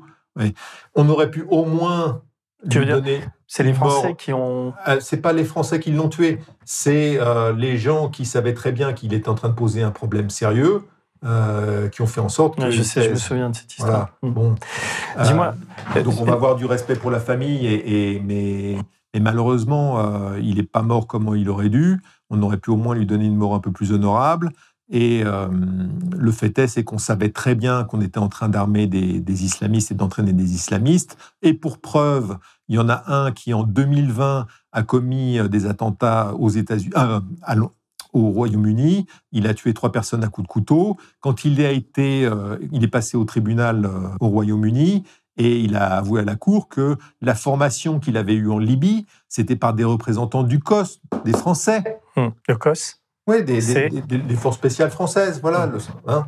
Et donc, euh, il y avait trois euh, unités, qui, qui- trois pays qui travaillaient à former euh, ces, les gens qui devaient, desti- qui devaient, euh, destituer Kadhafi. C'était les forces qataris, les Britanniques et les Français. Tu vois, Marc, j'a- j'avais pensé qu'on allait faire cet entretien, que j'allais pouvoir remonter sur tes- tous tes SMS. Oui. J'en ai fait qu'un. Ah oui, déjà beaucoup, voilà. Non, mais il y a un truc dont je voudrais. Mais tu sais, on va, on va refaire un entretien quand tu, quand tu reviendras à Paris et tout. C'est trop intéressant. Et, et je trouve que c'est une bonne forme, bonne formule parce que ça permet de, de, de- de faire comprendre aux gens un peu les, les- les coulisses Voilà. de toutes ces histoires. Mais je voudrais qu'on parle du, du- de, de Daesh et du pétrole parce Voilà. que ça Donc, concerne, Venons-en. ça alors. concerne des sociétés françaises. Je voudrais qu'on parle de Ruby, de Lafarge, Voilà, voilà. de comment Al-Qaïda est va- financé parce qu'il y a le procès en ce moment. Absolument. Et, et- et- absolument, et absolument. comment dire, euh, en, en- en- en parlant avec toi, puis en, en me renseignant, je me suis rendu compte que on peut aussi expliquer les, les- les attentats par cette histoire. Bien sûr, mais bien sûr. Juste pour que les gens comprennent bien. On a euh, des gens qui viennent d'Égypte, qui passent en Libye, qui sont des islamistes. On voit des gens d'Al-Qaïda qui sont avec eux. Et on va leur fournir des armes. Le circuit des armes va se faire par une société qui s'appelle Turi Defense Service, euh, qui va fournir des armes des États-Unis au Qatar et du Qatar en Libye. Donc on sait que ces armes-là, c'est organisé, euh, ça c'est le circuit américain qui a été organisé pour euh, fournir des armes aux islamistes. Et l'idée c'était, bah, on va éliminer Kadhafi et ça ira mieux après, on va se débrouiller. Bon, et ça tourne mal. Donc euh, le général Flynn, qui dirige euh, le- les renseignements militaires à l'époque, se rend compte de tout ça, se rend compte du désastre. Il se rend compte que ces armes sont en train de partir en Syrie et que les islamistes, c'est pas des gentils. euh, On est en quelle année là? On est en 2011-2012. Hmm. hein. Et qu'il y a aussi des flux d'islamistes qui partent grossir déjà les rangs de ce qui va être L'État islamique. Daesh. Voilà. Bon. Moi, j'ai une note de la DIA, c'est-à-dire de la euh, Defense Intelligence Agency, qui est extrêmement importante, qui dit en 2012, en 2012, on a déjà des forces islamistes soutenues par le Qatar euh, et d'autres pays euh, qui sont euh, en train de, de construire ce qui va devenir Daesh. En face, on va se retrouver avec Assad et les Russes, mais c'est les Russes et Assad qui vont gagner en 2012. Hmm. Et il explique pourquoi les Russes vont, parce qu'ils ont Tartous, qu'ils vont défendre, etc. Que, voilà. Et donc, on voit déjà ça. L'enjeu, c'est déjà le Donc- pétrole à ce moment-là. Alors, c'est déjà la déstabilisation de la Syrie Mm. et d'Assad. Bon. Et donc, on avait l'opération qui s'appelait Zéro Footprint. L'arrivée des armes en Libye, ça s'appelait Zéro Footprint. Nos auditeurs peuvent le retrouver sur Internet. On fait une deuxième opération où on ramasse, mais alors toutes les armes qu'on peut trouver dans tous les, dans tous les courtiers d'armement de l'Est et tout ça, et on envoie ça, euh, c'est l'opération Timber Sycamore, et on envoie ça au nord de l'Irak euh, et en Ça veut dire Syrie. quoi, Timber? Sycamore Sycamore, c'est l'arbre? Voilà, et donc le tronc d'arbre, le tronc de sycamore. le- Mm. Voilà. Donc, euh, et donc euh, l'opération Timber Sycamore consistait à, à prendre mais, des containers d'armes de, de- de partout euh, dans les pays de l'Est et d'aller envoyer ça euh, en Syrie. pour équiper les islamistes. voilà. Avec, avec le tampon, pas que des États-Unis, Mais qui- qui- d'autres pays aussi, dont la Qui France. vendait ces armes? C'était les, les- tu dis les pays de Ah, l'Est? voilà, il y avait tous les courtiers en armement. hein. Hmm. Vous voulez un courtier en les armement ar- les armes vous voulez, où vous voulez, vous voulez des armes, vous voulez un T-72 russe Hmm. Vous allez sur le site Excalibur. C'est un courtier qui est dans les pays de l'Est. Hmm. Il a des T-72. Hmm. Non. Le marché des armes internationales, il est ouvert. On peut acheter des containers d'armes, c'est Hmm. pas un problème. Et donc, euh, et donc, ils ont ramassé tout ce qu'ils pouvaient. Et, euh, et donc, ça va, euh, ça va. Et le Qatar paye, ouais. essentiellement. Ouais, et- mais pas seulement, mais le Qatar paye, ouais, bien sûr, ouais, ouais, bien sûr. Et pour, et pour euh, armer qui alors? Alors, on arme ce que nous, euh, j'ai entendu parler d'islamisme modéré, enfin bon. Bah oui, c'est ce qu'on disait à oui, l'époque. bah, bien sûr. En fait, l'idée, c'était de dire aux gens, bah voilà, faut justifier la guerre en Syrie contre Assad. Euh, donc Assad, on le peint en dictateur, ce qui est vrai, etc. C'est- Il pose un problème à tout le monde. C'est c'est l'ennemi d'Israël depuis longtemps. C'est voilà, il veut rien entendre. Euh, bon, c'est une dictature. euh, on pourrait s'en débarrasser. Tout sauf Assad. C'est un peu ça qu'on vend. Mm. Bon, euh, moyennant quoi, euh, Assad, il, proté- il y avait des chrétiens en Syrie qui n'avaient jamais de problème. Euh, il était, son État était laïque. Mm. Ça posait de problème à personne, ça. Donc il n'y avait pas les réfugiés. On décide de le déstabiliser et François Hollande en premier parce que euh, bah, il suit la continuité du gouvernement Sarkozy en matière de euh, d'affaires étrangères et il continue à serrer la main du Qatar et à prendre les bénéfices que distribue le Qatar. C'est-à-dire prendre les bénéfices. C'est-à-dire qu'ils ont été arrosés comme ont été arrosés euh, les, euh, Et par quel biais? Du cash. voilà. Bon, écoute. Mais là, bon, le, le, le, le pétrole Daesh, alors. D'ailleurs, ça a été très bien documenté. Une petite parenthèse à rendre hommage pour une fois à des journalistes euh, qui sont Pour, euh, pour une fois. Malbruno et, et Ouais, chez nous. Hmm. Chesneau et Malbruno ont très très bien documenté ça dans trois livres qu'ils ont fait, mais Mm. avec énormément de travail. Moi, je me rends compte de ce que ça représente. hein. Et ça a aidé aussi à, à- à retrouver des éléments pour l'enquête, etc. Ça a été extrêmement important. Malheureusement, dans certains cas, ils ont été condamnés à tort. Les documents qu'on a qui C'est-à-dire prouvent qu'il y a eu deux, trois erreurs, mais qui étaient mini- minuscules oui, par rapport à l'ampleur pas seulement travail. ça, les documents qui prouvent qu'ils avaient raison en ce qui concerne certaines personnes, et je pense à un secrétaire d'État en particulier, euh, on les a maintenant, mais c'est trop tard. Bon, Mm. la chose a été jugée. Euh, mais on peut rendre hommage parce que le boulot qu'ils ont fait, euh, c'est un boulot d'historien, de journaliste, euh, qui va peser lourd dans les débats. Euh, pourquoi on n'a pas réagi quand ils ont publié? Euh, Pourquoi on a continué cette... euh, alors, eux ont validé les documents qu'on a passés, on était en... ouais. Mais je voudrais qu'on revienne à- au pétrole Daesh, Voilà, Ruby, donc- Lafarge les sociétés françaises. Voilà, donc leur on- implication et le, le procès du Bataclan qui s'ouvre Voilà. l'origine de tout ça parce que là Donc, on est parti En fait, euh, une guerre, une guerre, ça coûte très cher. Euh, on voit donc Daesh se, se former pour financer euh, leur guerre. euh, donc, il faut des salaires, il faut des cash flows mensuels. hein. Il faut payer les salaires, il faut acheter des munitions. Une balle, c'est une balle de Kalash, c'est euh, selon le calibre, euh, mettons, bah, enfin, si c'est du 762, c'est autour d'un dollar, hein, même en Irak. hein. Euh, en fait, la Kalash en elle-même, elle va pas coûter très cher. On va l'avoir pour 300 dollars. C'est comme les photocopieuses. Hmm. C'est- les cartouches. ouais, je sais C'est voilà. Et donc, euh, et donc, il faut beaucoup d'argent. Donc, beaucoup d'argent, ça suppose des cash flows positifs tous les mois. hein, il faut gérer sa trésorerie et il faut euh, des flux continus. Les flux continus de revenus, c'est pas les œuvres d'art, c'est pas les, les bricoles dont on parle, pas les kidnappings et tout ça, c'est de la. pff, Voilà. En revanche, les barils qui sont produits par les champs qui sont du côté de Mossoul, les barils qui sont produits aussi dans les champs qui seront après en Syrie, ils sont mélangés pour ce Daesh avec du pétrole kurde. Ce pétrole kurde est camionné, ça va jusqu'à Dortiol. Mmh. À Dortiol, Dortiol, c'est en Turquie. Dortiol, c'est en Turquie. À Dortiol, c'est exporté sur des tankers Mmh. avec une fausse documentation. Et là où c'est intéressant, c'est que ces, ces tankers, ils avancent sur la Méditerranée, ils se retrouvent en Sardaigne. Entre-temps, il y en a quelques-uns qui changent, la cargaison va changer en haute mer et ça va partir à Ashkelon, en Israël. Aujourd'hui, il y a deux procureurs italiens qui, avec la brigade d'antiterroristes, ont fait une perquisition dans une raffinerie qui s'appelle la, raffinerie de Saras. Ils ont récolté, je crois, une tonne 8 de documents.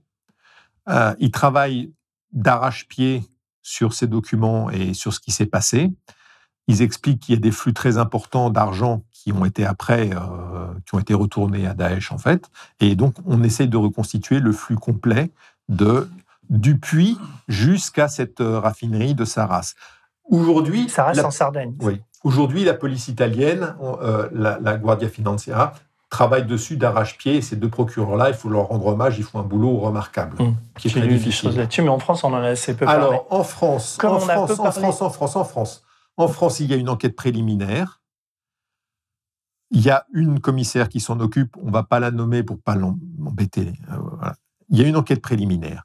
Il y a deux questions écrites qui ont été posées par une députée, Frédéric, Frédéric Dumas. Dumas. Mmh. Une à Castaner quand il était ministre de l'Intérieur, il n'a pas répondu. Une qui n'était pas une question écrite, qui était une question au- euh, lors des- des- de la commission des affaires étrangères, à directement à M. Le Drian, qui a dit qu'il n'avait pas d'éléments, qu'il ne comprenait Mm. pas. voilà, Bonjour Monsieur le Ministre. Euh, je voulais me faire ici euh, l'écho de l'enquête du journaliste d'investigation indépendant Thierry Gadot, publiée récemment sur le média, concernant l'éventuel financement indirect de Daesh par une société française cotée en bourse, la société Ruby, propriétaire d'importantes infrastructures portuaires et de stockage de pétrole dans les ports de Dortiol et d'Océan en Turquie. Interrogé vous-même en tant que ministre de la Défense par la députée Laurence Aribagé durant l'été 2015, vous avez pourtant affirmé que les services de renseignement du ministère de la Défense n'avaient à ce jour recueilli aucun élément permettant d'établir l'existence de ces liens. L'enquête de Thierry Gadot montre pourtant que les services de renseignement français ont bel et bien enquêté sur Ruby et qu'une note sur cette entreprise a été produite. Interrogé il y a quelques jours par ce journaliste, vous n'avez pas souhaité répondre à ces questions. Ma question est donc la suivante. Comment est-il possible que la société Ruby n'ait même pas été identifiée comme pouvant avoir, ne serait-ce qu'indirectement, voire passivement, pu profiter de ce système très bien organisé de blanchiment du pétrole, alors que l'on assiste à partir de 2014 à une miraculeuse hausse du volume pétrolier provenant de l'Irak et une hausse importante de l'activité de cette société, comme en témoignent ses propres rapports annuels accessibles à tous et ses propres documents de référence. L'année 2014 étant l'année de l'instauration physique du califat de l'État islamique en Irak et en Syrie. Pouvez-vous nous confirmer que dans l'hypothèse où une note des services a bien été remontée à l'époque, comme certaines sources l'indiquent et l'affirment, concernant cette société, pourquoi aucune suite ne lui a été donnée Et êtes-vous prêt, Monsieur le Ministre, à soulever cette question au sein du gouvernement, ne serait-ce que pour y apporter des réponses? Euh, Sur la question de Mme Dumas, moi, je suis ouvert à regarder, mais je n'ai pas d'in- d'informations euh, particulières. J'ai l'impression que vous en avez beaucoup. Euh, donc, je vous remercie de, de, de me les donner parce que je souhaite que toute la lumière soit faite sur ce sujet. Euh, mais si vous avez des informations, euh, vraiment, Madame euh, Dumas, donnez-les-moi, je suis preneur. Alors que les éléments, on les a donnés. On- et on les a même publiés, euh, on là, en a puisque publié, Thierry Gadot bien a fait sûr, ce, bien sûr. ce papier sur Ruby. Depuis, on en a beaucoup plus. On a beaucoup de vidéos, on a beaucoup d'images, on a du témoignage, on a beaucoup de choses. Et donc, on sait très bien que ce pétrole est arrivé au terminal de Ruby à Dortiol. Ruby, c'est une, une C'est une multinationale société française, française. qui est cotée en bourse. Mm. Et que euh, sans cette terminal qui a coûté 200 millions de dollars et qui a été en partie financé par la BNP, le pétrole de Daesh, il n'était pas exporté. Alors, Donc, J'en viens au problème de Lafarge, etc. Mais Ruby, Ruby Ouais. ce qu'il faut dire, parce que euh, les les gens ne connaissent pas Ruby, etc. D'abord, ils peuvent aller sur le site pour voir Voilà. le papier. Mais Ruby, leur boulot, c'était d'avoir des, des tankers pour, pour, pour euh, comment Ils dire, font de la logistique louent- pétrolière, donc euh, c'est euh, bah, d'énormes citernes qui vont recevoir Le des- pétrole. le pétrole brut, Euh, ce pétrole brut, après, euh, il est emmené euh, jusqu'à un terminal pétrolier qui permet à des tankers d'être en eau profonde et de charger ce pétrole brut. Une fois que le, pétrole est sur le tanker, le tanker, après, il suit différentes routes en fonction des, acheteurs. Ce qu'il faut dire, c'est que, on parlera du Bataclan, mais après le Bataclan, donc après les attentats, alors que Ruby euh, euh, euh, savaient forcément que le pétrole était du pétrole qui finançait Daesh, ils ont continué à dealer, donc entreprise française. C'est ce qu'on a documenté, c'est ce qu'on a écrit. On ne pouvait pas avoir, même en 2012, on hmm. savait ce qui allait se passer. Enfin, on ne savait pas qu'il y aurait encore. Non, mais je veux dire. La note de la DIA, elle est là. Oui elle est transmise, elle est ouais, je vois les destinataires, euh, les destinataires, il y a différents services, euh, ça va partout à Washington, etc. Euh, donc ça va à ce qu'on appelle aux Five Eyes, c'est-à-dire à tous les services étrangers hmm. qui sont proches dans le premier cercle américain. Et forcément, puisque la France est impliquée en Syrie, elle a une copie. Et elle peut faire la même analyse aussi. Les services russes, le BND, le BND allemand, il sait parfaitement ce qui se passe en Syrie. C'est son terrain de jeu. Mais là, pour l'instant, sur Ruby, il n'y a pas d'information d'ouverte encore en France. Alors, il y a une enquête préliminaire. Hmm. Nous, on n'a pas été poursuivis en diffamation, il n'y a pas eu de problème, le papier. et pourtant, le papier, et quand on le lit bien, il est quand même assez violent. Quoi. Enfin, ce, que, ce que décrit Thierry Gadot est assez. Euh, Mais moi, ce que, ce que je veux qu'on m'explique, c'est comment deux procureurs peuvent avancer sur une enquête sur le raffinage du hmm. pétrole brut sans qu'on s'interroge sur la façon dont on a amené le pétrole brut. Hmm. C'est pas possible. À un moment ou un autre. Moi, d'ailleurs, j'ai donné mon dossier au procureur italien, et à un moment ou un autre, il faut bien que la justice considère que ce pétrole n'est pas venu par l'esprit, par l'esprit saint, et qu'il a pris Donc, la route. Toi, enfin, la, thèse que tu as dans, le bouquin que tu veux écrire avec Thierry, qui s'appelle Noir Pétrole, c'est que le pétrole est l'enjeu principal et ce qui permet de financer Daesh. Et ce qui ah bah, permet sans ça, sans ça, il n'y avait pas l'armée. Bah, il y, a le Qatar qui aide un peu, mais, ça ne suffit pas pour autonomiser. Euh, voilà. Alors, ce qui est amusant, c'est qu'il y a eu aussi euh, des entreprises britanniques qui se sont plaints qu'une partie des fonds qui étaient destinés à construire euh, les infrastructures pour la Coupe du Monde étaient détournés par le Qatar pour aller financer Daesh. Hmm. Et ça, c'est en 2014. Et ça, j'en ai la trace écrite. Et ça, j'ai la preuve que des parlementaires britanniques ont interpellé le ministre euh, britannique des Affaires étrangères en public sur cette affaire-là, que David Cameron a reçu Altani à l'époque, et, et que euh, le prince voilà, et qui lui ont dit maintenant vous arrêtez de financer Daesh en 2014. Hum. Mais ils et, ont continué. Et deux mois après, à peu près, euh, Monsieur Le Drian vendait des rafales au Qatar. Hum. Mais euh, d'ailleurs, euh, on va publier, euh, enfin, au moment où on va diffuser l'entretien, je pense qu'il y aura le papier de, Thierry sur, sur Daesh et le, pétrole. Donc les gens pourront aller sur le site pour le, pour le lire. Je voudrais que tu. là, on a parlé de Ruby, mais il y a aussi une autre entreprise française qui, qui, euh, euh, qui, comment dire, a été, et pour l'instant est mise en examen pour crime contre l'humanité, c'est Lafarge. La Cour de cassation vient de valider en quelque sorte ça ces, derniers temps. Qu'est-ce que tu peux dire, toi, sur, sur Lafarge et sur ce Alors, Lafarge, si on veut comprendre l'affaire Lafarge, il faut remonter à l'époque, en 2010 exactement, à l'époque où Lafarge fait une OPA sur une société qui s'appelle Orascom mmh. et qui appartient à Naguib Sawiris. Bon. Qui est Naguib Sawiris Un Égyptien mmh. dont on dit je ne valide pas ce qu'on dit, mais je, enfin, c'est ce qu'on entend, c'est qu'il était en fait le prête-nom de, euh, du, président égyptien, de Moubarak. Hum. Je ne sais pas si c'est vrai, voilà. Bon. Mais le fait est, Lafarge achète Orascom et à un prix exorbitant. Lafarge, c'est du ciment, c'est une cimenterie. à un prix exorbitant. Il faut demander aux commissaires aux comptes de l'époque comment ils ont fait pour valider ça et comment on a fait les due diligence, parce que ce prix-là, hum. c'est un mystère. Le cours, d'ailleurs, s'effondre peu de temps après euh, de la Farge. Euh, le fait est, qu'est-ce qu'on achète quand on achète Orascom? De la Corée du Nord, du Pakistan, l'Irak, la fameuse, la fameuse cimenterie euh, en Syrie et l'Algérie. Que des pays difficiles en crise, en guerre, impossible. Donc les Français.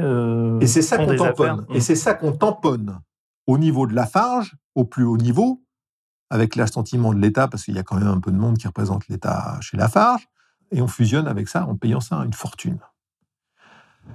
Moi, j'ai connu des gens de Lafarge à l'époque, 2010-2011, euh, j'ai rencontré Jean-Claude Veillard. Jean-Claude Veillard, qui était le patron de la sécurité chez Lafarge, qui est quelqu'un qui a 32 ans dans les forces spéciales françaises. Il a fait toute sa vie dedans.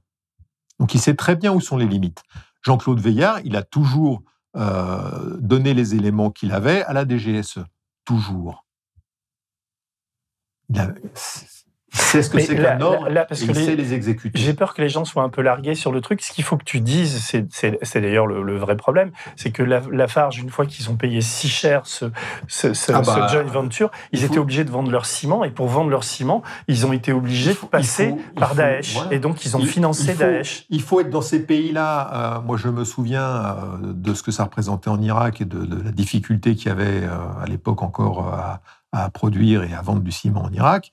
Euh, C'était une catastrophe. Je veux dire, l'achat de Orascom, ça a dégénéré. C'est ça qui a coulé Lafarge. Je veux dire, si Lafarge n'existe plus aujourd'hui et que c'est devenu une société suisse, c'est à cause de, de- de la fusion avec Orascom, de cette, de- du rachat d'Orascom. Mm.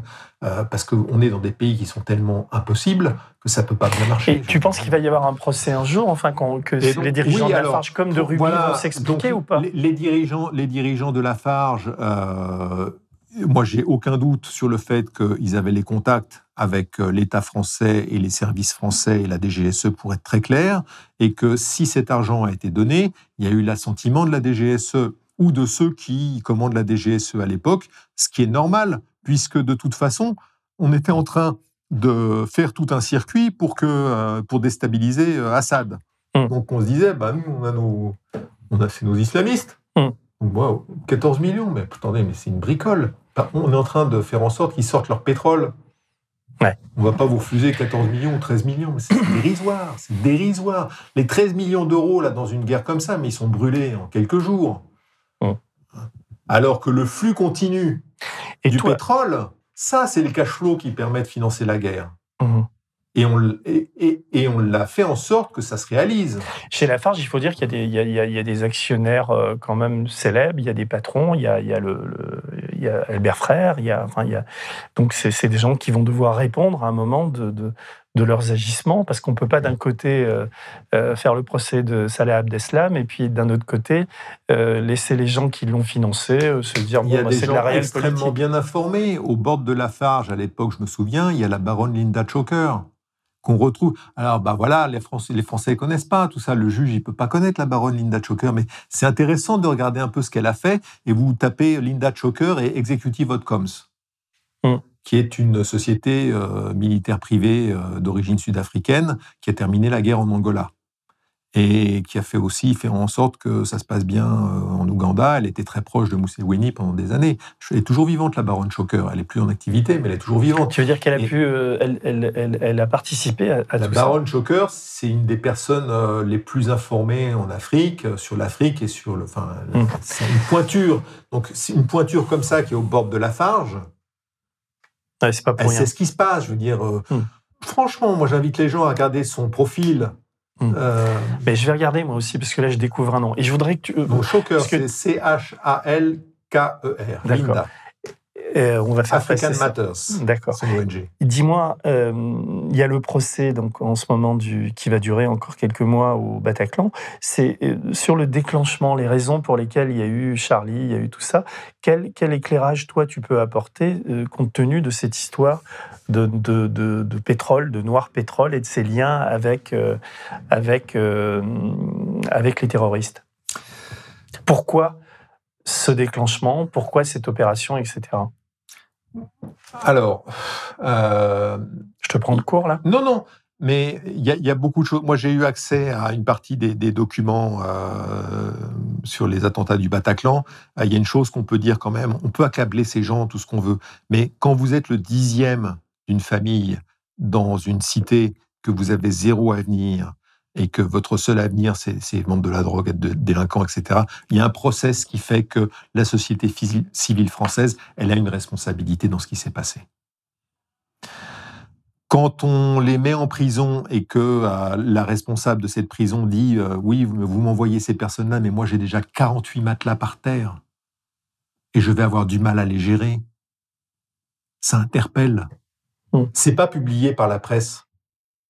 Moi, j'ai les documents. La lettre, quand je l'ai lue, quand j'ai vu cette femme qui dit Mais attendez, moi j'ai déjà 48 matelas par terre dans ma prison, elle est surbookée, euh, vous m'envoyez des détenus qui sont difficiles, euh, je ne sais pas comment faire. C'est un appel au secours qu'elle fait.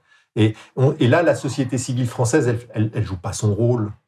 Non, mais là, je, comprends. Tu veux dire, tu veux dire que la prison est un foyer qui, multiplie le, les, volontés terroristes. On a les racines, on, a semé ces graines-là de violence et on les a récoltées au travers des mais attentats La question que je te posais était plus d'ordre géopolitique sur les raisons qui ont pu déclencher les, opérations en France et en Belgique. On a, on a laissé ces flux euh, migratoires se faire parce qu'on n'a pas les moyens de les arrêter et là encore, bravo à la cellule Alad, bravo à tous ceux qui ont travaillé dans le contre-terrorisme, c'est pas le sujet. Mais ces flux-là, euh, donc des flux de gens désespérés, sont venus aller chercher un idéal et ils l'ont trouvé dans la violence, bon an mal an, au travers de Daesh.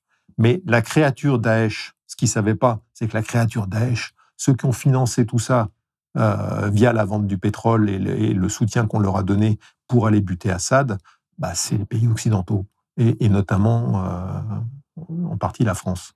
Voilà. Et, euh, donc, bah, on a voulu semer des graines de tempête, et ben, on a eu la récolte. Hum. Il n'y a pas de problème. Donc, moi, je regrette que les quelques 300 avocats qui soient aujourd'hui dans qui sont impliqués dans le procès du Bataclan. Dans, le procès du Bataclan, euh, ne regardent pas euh, les bilans de Ruby 2013, 2014, 2015. vous faites un mot-clé euh, Kurdistan, bah, vous regardez s'il y a eu des déclarations à Tracfin sur, le, sur les flux venant de ce pays-là. voilà, il y a tout un tas de choses à faire, tout un tas de choses que moi j'ai fait, que j'ai documenté, que j'ai donné à la commissaire qui s'occupe de cette enquête-là. encore une fois, euh, l'enquête préliminaire, euh, elle existe. Euh, je souhaite qu'elle ne soit pas enterrée.